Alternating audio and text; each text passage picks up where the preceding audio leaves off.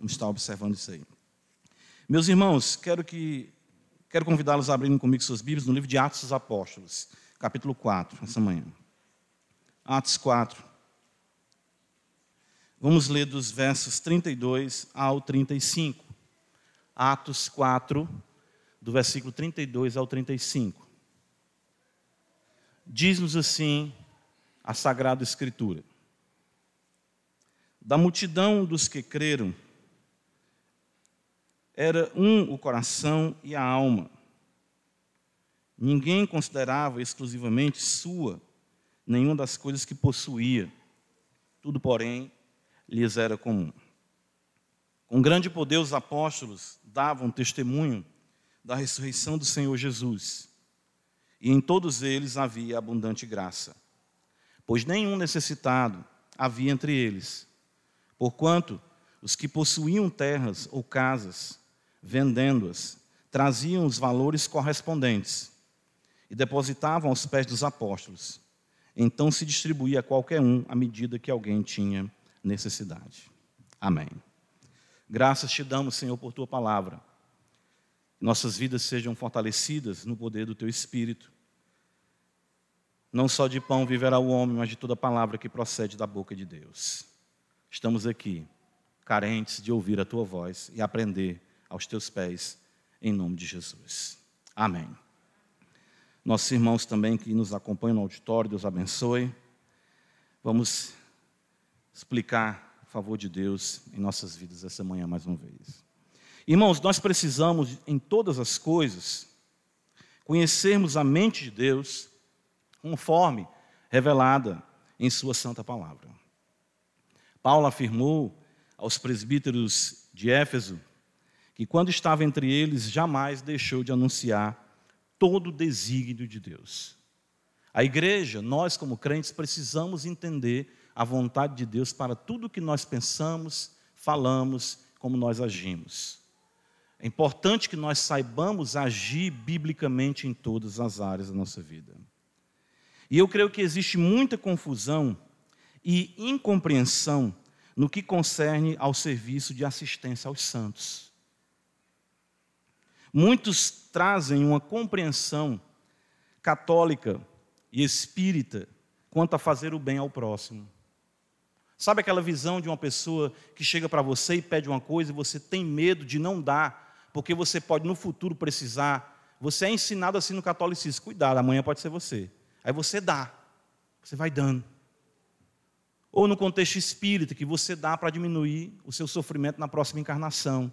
Você tem medo dos castigos de Deus ou do karma. Tem crente que tem karma ainda. Tem crente que tem essa mentalidade católica. Outros, né, ah, bem intencionados, né, sofrem quanto a essa questão de como fazer o bem, a quem fazer o bem. E a gente fica pensando, eu, eu tenho que ajudar, a quem eu ajudar, como eu ajudar. E, e crentes bem intencionados. E, lamentavelmente, existem os mal acostumados e até mesmo oportunistas que minam a boa vontade dos que querem servir nessa obra divina. Então, isso é algo que a igreja sempre conviveu. Existem irmãos que são oportunistas. Existem pessoas que se acostumam com a assistência e não compreendem o que as Escrituras ensinam sobre isso também. E os apóstolos, o Senhor Jesus ensinou quanto a isso. Nós partimos do pressuposto que nós devemos dar indiscriminadamente. E nós acabamos nos amargurando com aqueles que pedem despudoradamente. Então a gente diz, puxa, a gente sempre dá, mas sempre tem que dar mais. Eu lembro certa feita, vou aqui usar algumas falas do pastor Cleito, com muito prazer. Ele disse: se a gente não tiver critério ao dar, a gente se amargura ao dar. Porque a gente começa a observar que dando, uma pessoa começa a se aproveitar da gente. A gente se amargura e não quer dar mais para ninguém. Até para nós darmos, nós temos que saber como dar. E a Bíblia ensina. Falta também uma compreensão vertical dessa assistência horizontal. Precisamos compreender que Deus deve ser glorificado aqui e que, de fato, Deus quer ser glorificado aqui, ou seja, nesse serviço. Então, eu quero apresentar alguns pontos importantes essa manhã para a nossa instrução e para o nosso louvor a Deus nessa assistência aos santos. Em primeiro lugar, a assistência aos santos é doutrinariamente fundamentada e abundantemente praticada nas Sagradas Escrituras. Isso é bíblico. Nós acabamos de ler um texto em que a pregação do Evangelho acontecia e, paralelo a isso, ali, constantemente a igreja estava focada em assistir os irmãos verdadeiramente necessitados. Claro, você pode dizer, pastor, então vou ter que vender minha casa, vender meus terrenos. Não, aqui tinha uma, situação única, um contexto singular, em que muitos crentes vieram para o Pentecostes, ouviram a pregação, vinham de lugares longínquos, e eles queriam continuar aprendendo a palavra com a igreja, e onde colocar esses irmãos? Muitos então ficaram, a gente não quer partir, pois então fica aqui, vamos alugar uma casa, ou vamos comprar uma casa. Então o irmão que tinha duas propriedades, três, não vamos ceder para que esses irmãos fiquem aqui e a comunidade de fé. Não é porque agora eu tenho que vender terreno, vender casa. Não sei que Deus move seu coração, isso aí também parte do que o Senhor fizer na vida de cada um. Em todo o Antigo Testamento e no Novo Testamento, nós vemos Deus demandando cuidado para com os mais necessitados.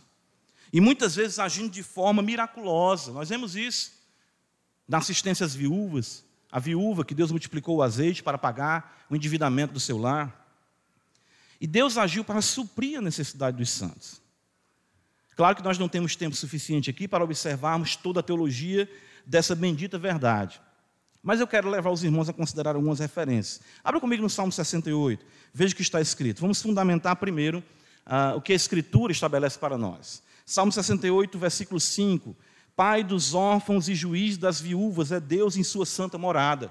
Deus é pai dos órfãos, Deus é juiz das viúvas. Provérbios capítulo 19, versículo de número 17. A Escritura nos diz: Quem se compadece do pobre, ao Senhor empresta, e este lhe paga o seu benefício. E Deus julgou Israel e mesmo povos que não serviam a ele, por não cuidar dos, desfavorecidos. Livro do profeta Ezequiel, veja essa referência muito interessante, capítulo 16, porque quando a gente fala dos pecados de Sodoma e Gomorra, geralmente nós destacamos aquilo que é muito evidente, a sodomia, a dissolução, a imoralidade, a promiscuidade. Mas olha, além desses pecados, o que aconteceu em Sodoma? Ezequiel 16, 49. Eis que esta foi a iniquidade de Sodoma, tua irmã, soberba, fartura de pão e próspera tranquilidade teve ela e seus filhos, mas nunca amparou o pobre e necessitado. Interessante, né? A gente é muito, né, muito ávido em, em cima desse pecado de Sodoma, mas o fato de não amparar os órfãos, os necessitados, isso trouxe a indignação do Senhor. No Novo Testamento, o Senhor Jesus e os seus apóstolos eh, deram continuidade ao ensino e à prática dessa assistência. Abre comigo em João capítulo 13, veja, João Quero hoje, uh, os irmãos recitando aí, abrindo as escrituras. João 13, mais do que né, das outras vezes também.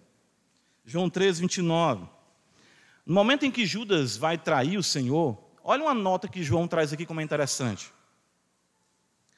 João 13, 29. Pois como era Judas quem trazia a bolsa, pensaram alguns que Jesus lhe, lhe, lhe dissera: compra o que precisamos para a festa ou lhe ordenara que desse alguma coisa aos pobres. Quer dizer, Jesus, vez por outra, estava dando comandos a Judas, que era o tesoureiro, para estar abençoando os pobres.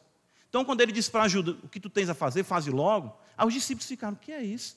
Será que é para comprar alguma coisa? Ah, o Senhor pode ter mandado ele fazer o serviço de beneficência, ajudar os pobres. Era uma prática. Jesus fazia isso. Então ele dizia para Judas, quanto é que tem aí na bolsa? Tem tanto. Ajude fulano, ajude cicrano, abençoe fulano, abençoe cicrano. Atos dos Apóstolos 20, 35, Paulo cita uma fala do Senhor que não é registrada nos evangelhos, mas que é muito bela. Paulo diz assim aos presbíteros de Éfeso: Tenho-vos mostrado em tudo que trabalhando assim é mistério, socorrer aos necessitados e recordar das palavras do próprio Senhor Jesus. Mais bem-aventurado é dar que receber. Escrevendo aos Gálatas, capítulo 2, Paulo relata o seu encontro com as colunas da igreja, Pedro, Tiago e João, em Jerusalém. E uma vez confirmando e tendo a confirmação de que o mesmo evangelho que ele pregava era o mesmo evangelho que Tiago pregava, enfim, não havia diferença, a não ser que um foi chamado, uns foram chamados para a missão aos judeus e outros aos gentios, no caso do apóstolo Paulo.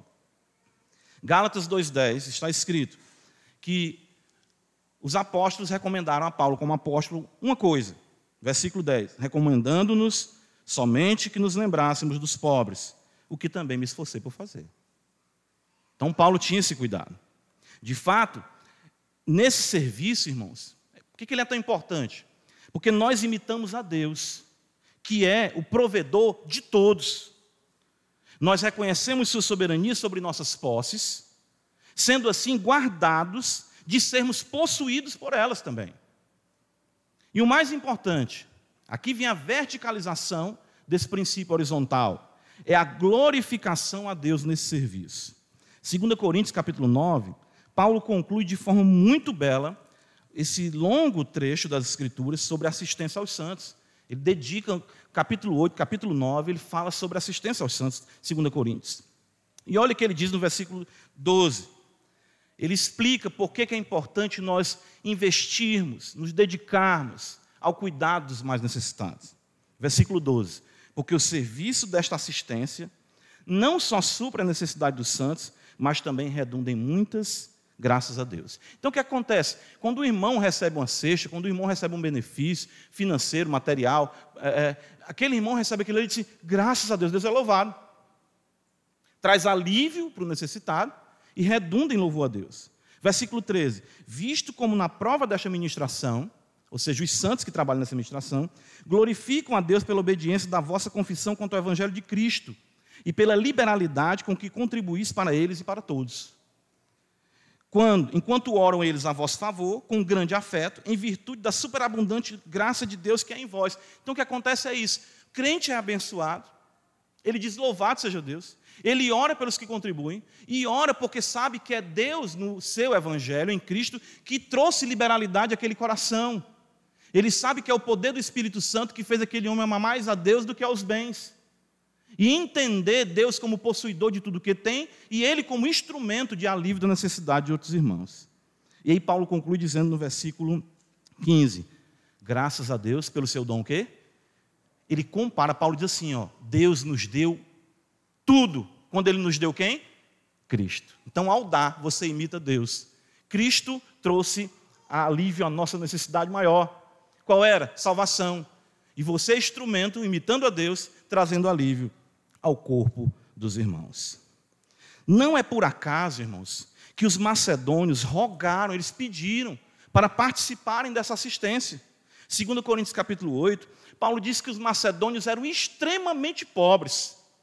Por isso que não existe ninguém que não possa dar. E eles, no versículo 4, Paulo diz assim: pedindo-nos com muitos rogos a graça de participarem da assistência aos santos. Eles entendem então que há poder aí, a graça a transformação na vida deles, a culto a Deus, a benefício para os irmãos. É um, é um mistério, quando eu falo mistério revelado, muito glorioso. Então a Bíblia fala disso de forma abundante. Porém, é importante observar, volta comigo para Atos capítulo 4, que o texto nos diz, no versículo 35, que todas essas, essas dádivas, elas eram depositadas aos pés dos apóstolos. E é o segundo princípio que eu quero que os irmãos guardem. As Escrituras estabelecem direcionamento e diretrizes na condução desse serviço. Uma vez que nós entendemos o princípio anterior, nós pensamos que devemos sair distribuindo indiscriminadamente dinheiro e bens a todos, dentro e fora da igreja. Está errado. Está errado. Claro, nós não somos proibidos de estender a mão a alguém em situações emergentes. Eu não estou com alguém aqui, o irmão está passando mal que não tem o que comer. Espera aí, nós vamos pedir autorização à igreja. Não, eu compro um prato de comida daquela pessoa. Mas o, o que é, a, isso aí é uma exceção. A praxe é que Deus estabeleceu. A Escritura abunda em textos, destacando Cristo, os apóstolos e as igrejas orientadas por eles em estabelecer no próprio seio da comunidade de fé uma estrutura de liderança e pessoas capacitadas para conduzirem com justiça e sabedoria esse serviço. Veja só como isso é importante. Vamos ver aqui uh, esse texto novamente. Lembra de João capítulo 13? Volta lá comigo. João 13.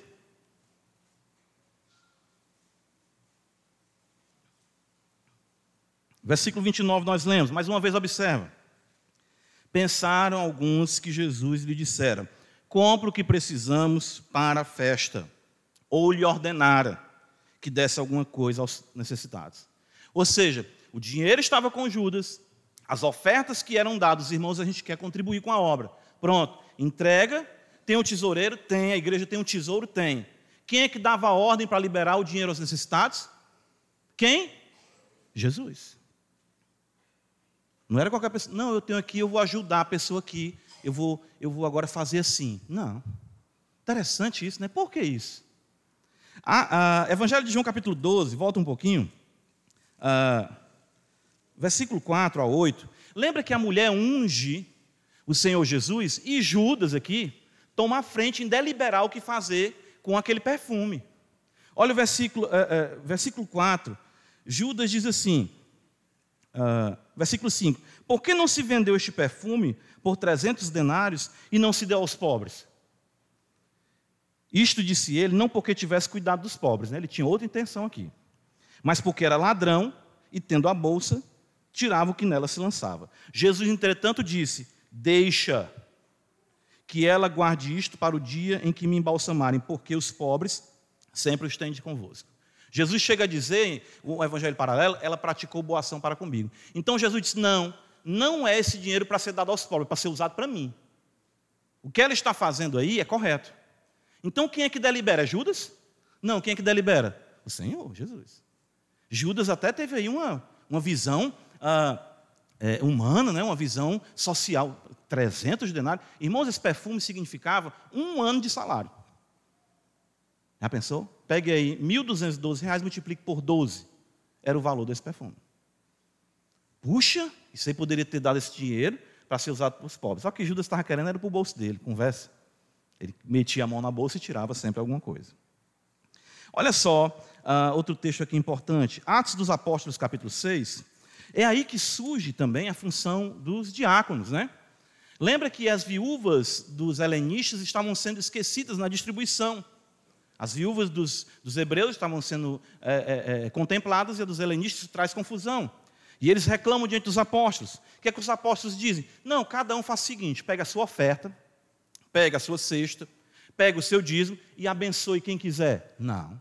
Os apóstolos dizem no versículo 3 de Atos 6: Mas, irmãos, escolhei dentre vós sete homens de boa reputação, cheios do espírito de sabedoria, aos quais encarregaremos deste serviço. Uh, Atos dos Apóstolos, capítulo 11. Abra comigo. Quero que os irmãos vejam, nós estamos trazendo, a Escritura é a nossa autoridade. E às vezes a gente tem uh, boa vontade, mas a Escritura ela não quer boa vontade, a Escritura quer obediência. Atos dos Apóstolos, capítulo 11, versículo 17. Está escrito, perdão, 27. Naqueles dias, desceram alguns profetas de Jerusalém para Antioquia e apresentando-se um deles, chamado Ágabo, dava a entender pelo Espírito que estava para vir grande fome por todo o mundo, o qual sobreveio nos dias de Cláudio. Os discípulos, cada um conforme as suas posses, resolveram enviar socorro aos irmãos que moravam na Judéia. E como fizeram isso? O que eles com efeito fizeram enviando-os a quem? Aos presbíteros, por intermédio de quem? Barnabé e Saulo. Não, nós vamos ficar ajudando os irmãos aqui e vamos abençoar esse irmão. Não e vários textos. Eu separei aqui mais umas quatro referências, o tempo não nos permite ler. Irmãos, isso é extremamente didático e pedagógico. Nós aprendemos aqui que nós precisamos de pessoas escolhidas e provadas a fim de evitarmos a corrupção. Não é isso que o texto sagrado fala em Atos 6? E nós vemos aqui também os irmãos sendo guardados de um vínculo de dependência nociva que geralmente surge quando o necessitado de forma equivocada, concentra suas expectativas em alguém em vez de confiar em Deus. Vou contar uma historinha para vocês aqui. Eu tinha 16 anos. Cristo me chamou aos 15. E eu comecei a trabalhar, meu primeiro emprego de carteira assinada. 16 anos, assinado. Aí eu congregava nesse tempo, nesse tempo numa, numa igreja, uma Assembleia de Deus. E eu me reunia, senhoras e tudo, eu sempre gostei e estar próximo das pessoas mais velhas. Embora eu não tivesse instrução, mas Deus me conduziu a isso. E tinha muitas senhorinhas. E tinha uma senhora que ela, ela sempre estava contando as necessidades dela, dando a entender o que ela estava precisando. E aí eu fiquei constrangido com aquilo. Aí eu olhei para a igreja, uma igreja grande assim, e pensei, rapaz, todo mundo aqui dá o dízimo na igreja. Meu dízimo é indiferente aqui. Eu vou fazer o seguinte, eu vou dar o meu dízimo para essa irmã. Aí eu fiz isso. Aí chamei ela. Né? Vocês não vão conhecer, até morreu já. Eu disse, irmã Vera, ô oh, meu amado, minha irmã é o seguinte, Deus me abençoou com a porta de trabalho, e eu vou lhe dar, vou lhe repassar o meu dízimo em vez de repassar para a igreja. Ora, ela não teve a maturidade de dizer, está errado. A Bíblia fala trazer todos os dízimos da casa do tesouro, lideranças que administram e não eu mesmo. Deu o primeiro dízimo. Quando foi no, no, outro mês, eu fui entregar o segundo dízimo, ela disse: Vem cá, entre aqui em casa. Eu fui levar o dízimo para ela. Ela disse: Olha aqui o que Deus me deu através de você. Aí, quando eu olhei, um fogão. Você, irmã, comprou um fogão com esse, com esse dinheiro? Não, eu fiz as prestações. O dinheiro que você está me dando é a prestação do fogão. Se vale pelo Senhor da glória. Entrei num crediário santo. Meu primeiro crediário compulsivamente, né, compulsoriamente, melhor dizendo. Os irmãos estão entendendo? A pessoa cria uma relação nociva, embora não seja nem intenção, mas é pecado. Porque não é a maneira como Deus estabelece. Salmo 123, olha o que diz a Escritura, esse salmo é muito maravilhoso. Quando você dá cara à doação, ou seja, quando você diz assim: Eu vou ajudar essa pessoa, e ela vai saber, aquela pessoa cria esse vínculo. Você tira de Deus a glória, estabelece um vínculo nocivo e faz aquela pessoa ter uma dependência prejudicial para a caminhada cristã dela também. O Salmo 123 diz: A ti que habita nos céus, eleva os meus olhos, como os olhos dos servos estão fitos nas mãos dos seus senhores, e os olhos da serva na mão de sua senhora, assim os nossos olhos estão fitos no Senhor nosso Deus, até que se compadeça de nós. Em nossas necessidades, os nossos olhos não devem estar nas mãos de ninguém, mas nas mãos de Deus. É Deus quem muda os corações. Foi Deus que mandou o Egito entregar riquezas para o povo de Israel sair dali, o povo rico. Foi Deus quem usou reis por exemplo, despertou Ciro para dar recursos para a reconstrução do templo. Não sou eu, não é você, nem é ninguém. E quando nós não seguimos a Escritura, nós quebramos o trâmite bíblico, criamos parasitas dentro da igreja e deixamos de glorificar a Deus com isso. Deus tem que ser louvado. Aquilo ali chega para a pessoa, de onde vem? Eu sei, não sei. Louvado seja Deus. Mas isso pela instrumentalidade de quê? Pela instrumentalidade de lideranças constituídas.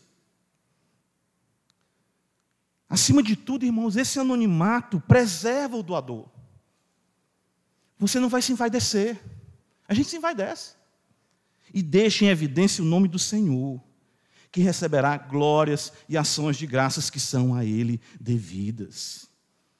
Nós, nós guardamos assim a igreja dos aproveitadores de dentro e dos de fora. Critério, que é o próximo ponto. As Escrituras estabelecem critério na condução dessa assistência. Volta a Atos capítulo 4, veja o que está escrito. Olha o que, é que o texto diz.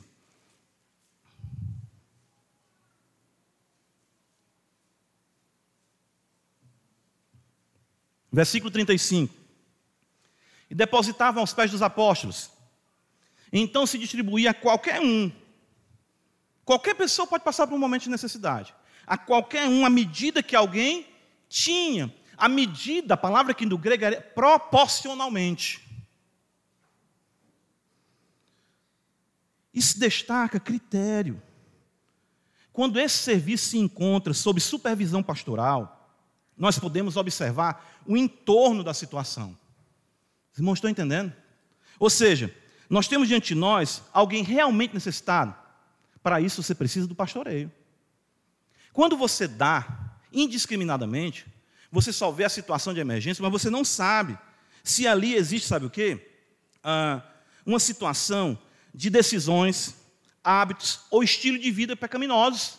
Você não sabe. que fazem dessa necessidade uma necessidade constante. Por isso que a igreja, quando tem a sua liderança constituída e tem esse ministério, como nós temos na igreja de beneficência, nós estamos sondando, observando, ajudando e observando se ali realmente existe algo que pode ser melhorado. Porque existem pessoas que já contam com o auxílio dos irmãos da igreja como se fosse sua própria receita. 1 Timóteo capítulo 5, veja como o critério não sou eu que estou dizendo. Paulo vai dizer para nós, 1 Timóteo capítulo 5, veja. Olha o que, é que Paulo fala, a partir do versículo 3. Esse texto, longo também, sobre beneficência cristã. 1 Timóteo capítulo 5, versículo 3, olha o que, é que Paulo diz logo, a pancada. Honra as viúvas, o que, é que ele diz aí? Eu não ouvi os irmãos, o que é está escrito? Tem viúva falsa, não tem? Honra as viúvas, verdadeiramente viúvas. Honra as viúvas, ajuda os necessitados, realmente necessitados. Olha, que, é que Paulo, olha os critérios que Paulo coloca. Se alguém tem filho, uma viúva tem filho, ou filhas, ou netos, que estes aprendam primeiro a exercer piedade para com a sua própria casa, a recompensar os seus progenitores, pois isso é aceitável a Deus. Então, Timóteo, que é pastor, ele vai ver uma pessoa necessitada, uma irmã, assim, o que, é que a irmã tem? Não, não estou podendo. O que, é que a irmã está precisando? Não estou precisando de dinheiro. Então, é. A irmã tem filhos? Tem. Quem são seus filhos? Eles trabalham? Trabalham. Por que, que não lhe ajudam? É dever dos filhos sustentar os pais. Ou seja, dar esse alívio aos pais, vamos dizer assim. Tem neto? Não. É sozinha? É. Então pronto, vamos ajudar essa irmã. Ela não tem filho, não tem neto, não tem ninguém. Então há critério aqui. Você trabalha, meu irmão? Trabalho. Você tem filho que trabalha? Tenho. Você tem fulano que trabalha? E por que, que essa necessidade não termina? Versículo, veja o texto sagrado, diz aqui para nós. Ó. Uh, ele repreende, e ele diz no versículo 9: Não seja escrita senão viúva que conte ao menos 60 anos de idade Paulo estabelece aqui né, uma espécie de INSS eclesiástico aqui, né, bíblico. Paulo diz, tem que ter viúvo com 60 anos, porque ela mais nova, ela pode o quê? Trabalhar, fazer alguma coisa. Estão entendendo, irmãos? A gente indiscriminadamente, não, a gente tem que dar, vamos dar, se a gente não der, não está fazendo. Não! Deus tem que ser glorificado no método, no trâmite correto. Olha o que diz aqui a Escritura ainda para nós uh, no versículo 16: Se algum crente tem viúvas em sua família, socorras. E não fique o quê? Sobrecarregado o quê? A igreja, a igreja não pode ser sobrecarregada com aquele que não é verdadeiramente necessitado. Isso na individualidade, quando equivocadamente os irmãos dão indiscriminadamente, e na própria beneficência da igreja. Então percebam, irmãos, a Bíblia estabelece para nós. Ajudar os necessitados é bíblico? Amém. A Bíblia, estabelece, a Bíblia estabelece estruturas de liderança para poupar, para nos guardar da corrupção e de uma relação nociva entre o ajudado e o ajudador, e Deus ser glorificado? Sim. A Bíblia estabelece critérios para alguém ser ajudado? Sim. E a Bíblia nos diz para nós reconhecermos os verdadeiros necessitados. Os apóstolos observavam alguém tinha necessidade. Esse texto aqui no 1 Timóteo, veja, ah, o versículo de número 5, nos diz assim, 1 Timóteo 5, versículo 5. Aquela, porém, que é verdadeiramente viúva e não tem amparo, espere em quem? Em Deus, irmãos. Espere em Deus. Você vai reconhecer um necessitado. Irmãos, o verdadeiro necessitado que age biblicamente, ele só revela a sua necessidade sob constrangimento. Eu digo isso como pastor, eu já conversei com pessoas na igreja que eu não imaginava que estavam passando pelo que estavam passando. Superaram, me falaram, eu fiquei, meu Deus, eu queria ter, ter tido conhecimento dessa sua luta nesse tempo aí atrás, porque foi pesado. Mas o irmão e a irmã passou sem dizer nada para ninguém. Por quê? Porque esperava em Deus. Nós temos que aprender a ser crentes em todas as coisas. Os santos que passam por aflições dessa natureza, esperam no Senhor, como o Salmo 123 diz, olhando para o Senhor. Irmãos, e eu falo isso porque muitas vezes eu fui assistido em minhas necessidades. Muitas vezes. Muitas vezes. Mas eu nunca precisei. E quando isso quis surgir no meu coração, eu disse: Senhor, me perdoa, usar de malícia para dar a entender o que eu quero próximas das pessoas a mim. Eu achei tão interessante, eu, às vezes a Helene diz, meu filho, tu fala muito da, da tua vida, conta muitas coisas, mas eu tenho que dizer que é o que eu vivi. Eu lembro, quando eu fiz seminário, a igreja, quando eu fui fazer o seminário, ela exigiu de mim integralidade, no sentido tempo, tempo integral. Você deixa de trabalhar, faz só o seminário e serve na igreja. Eu disse, tá bom, que, que coisa boa, vou poder agora fazer o que eu mais amo, ler, orar, estudar. Tá bom, aí o pastor me chamou, a igreja vai lhe dar meio salário. Agora pronto. Meio salário, olha. Meio salário. Durante quatro anos a igreja me deu meio salário. E eu disse, meu Deus, o que é que vai ser eu com a Helene, dois meninos, meio salário?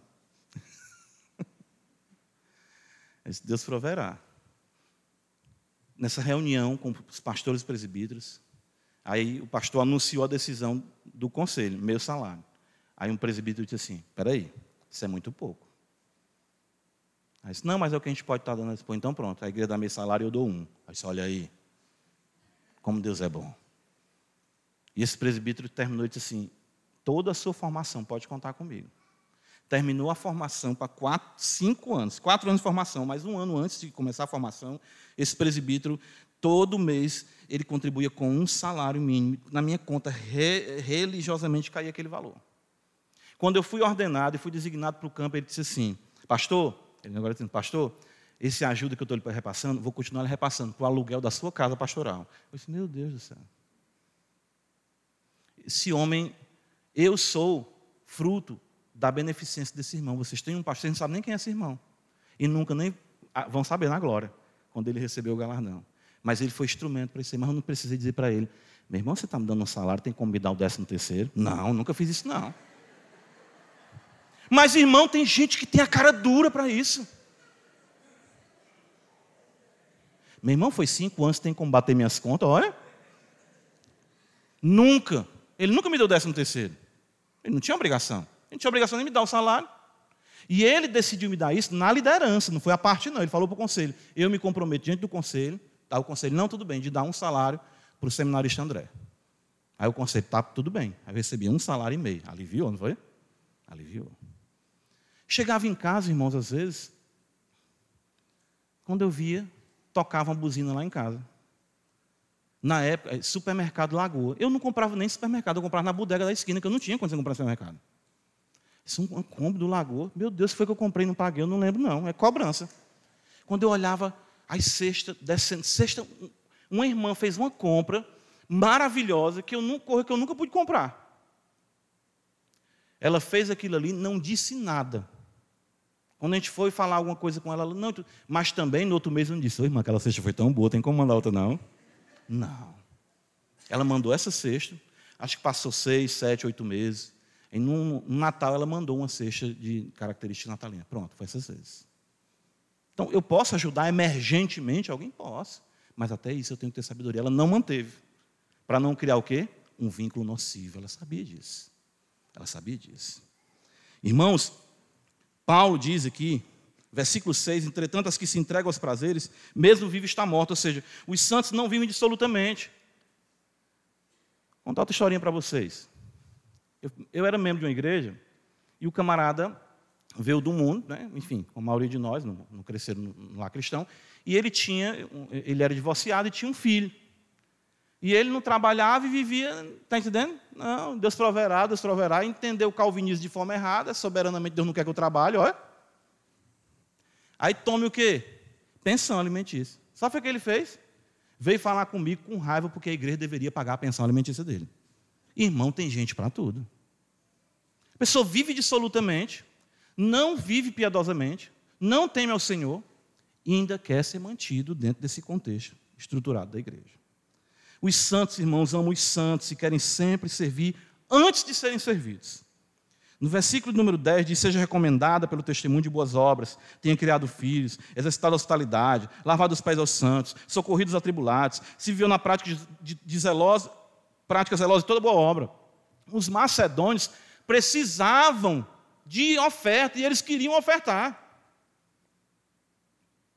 O provérbio diz que a sanguessuga tem duas filhas. Como é o nome delas, lembra? Como é o nome delas? Dada. Aquela pessoa, dá, até o nome daquele irmão, irmão Dadá. Ou irmã Dadá. Porque só, nunca diz assim, como é que está, irmão? Está bem, graças a Deus. A sunamita, quando o filho dela morreu, que Eliseu né, profetizou o nascimento daquele menino, vinha no caminho e Eliseu disse: Ali é a sunamita, vai lá e vê o que, é que ela precisa. Geazi chegou perto dela e disse assim: Vai bem tu, vai bem tua casa, vai bem como é que está ela? Está tudo bem. Ela só contou quando chegou perto de quem? De Eliseu. Não, é o profeta, é a autoridade, ele pode me ajudar. Ninguém anda publicizando a sua vida, os seus problemas, suas necessidades, não, irmãos. Eu sei de irmãos e irmãs aqui que matam um leão todo dia.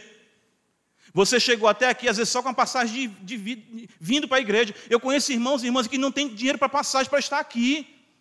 E a gente, na medida do possível, fazendo conhecimento, vai ajudando a igreja. Isso é nobreza cristã. Isso é atitude cristã. Isso é espírito cristão.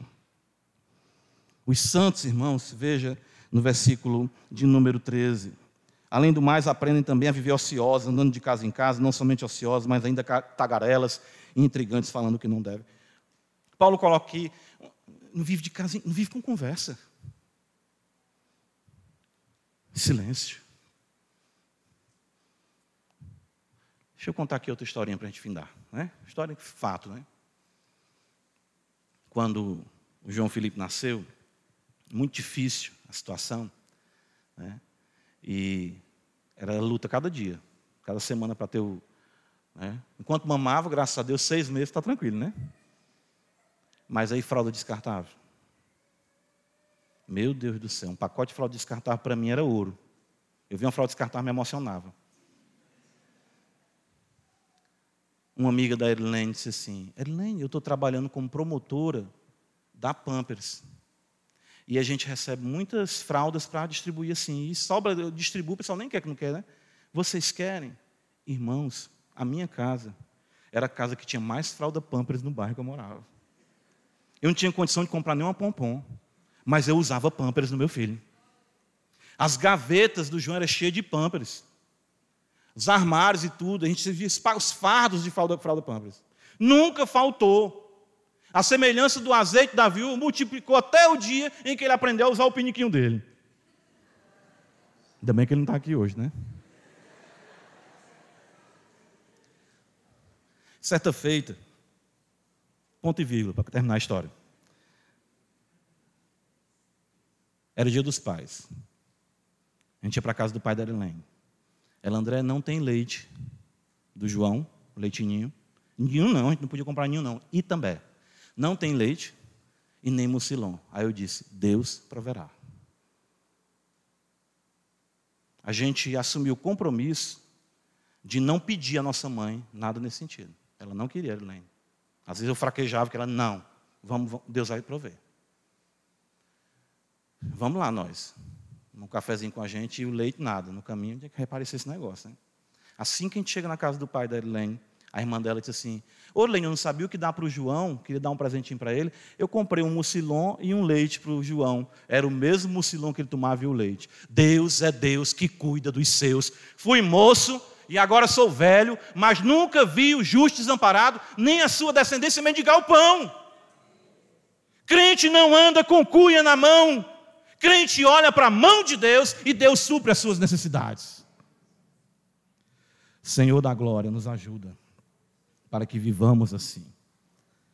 Ó oh, Deus bendito, e que tu possa trazer humildade, quebrantamento, sabedoria para sabermos ajudar, sabermos também ser ajudados, Senhor, e que em todo esse serviço que é agradável a Ti, Tu seja glorificado, e nós possamos tributar ações de graça ao Senhor no poder do Espírito Santo, em Jesus Cristo. Amém.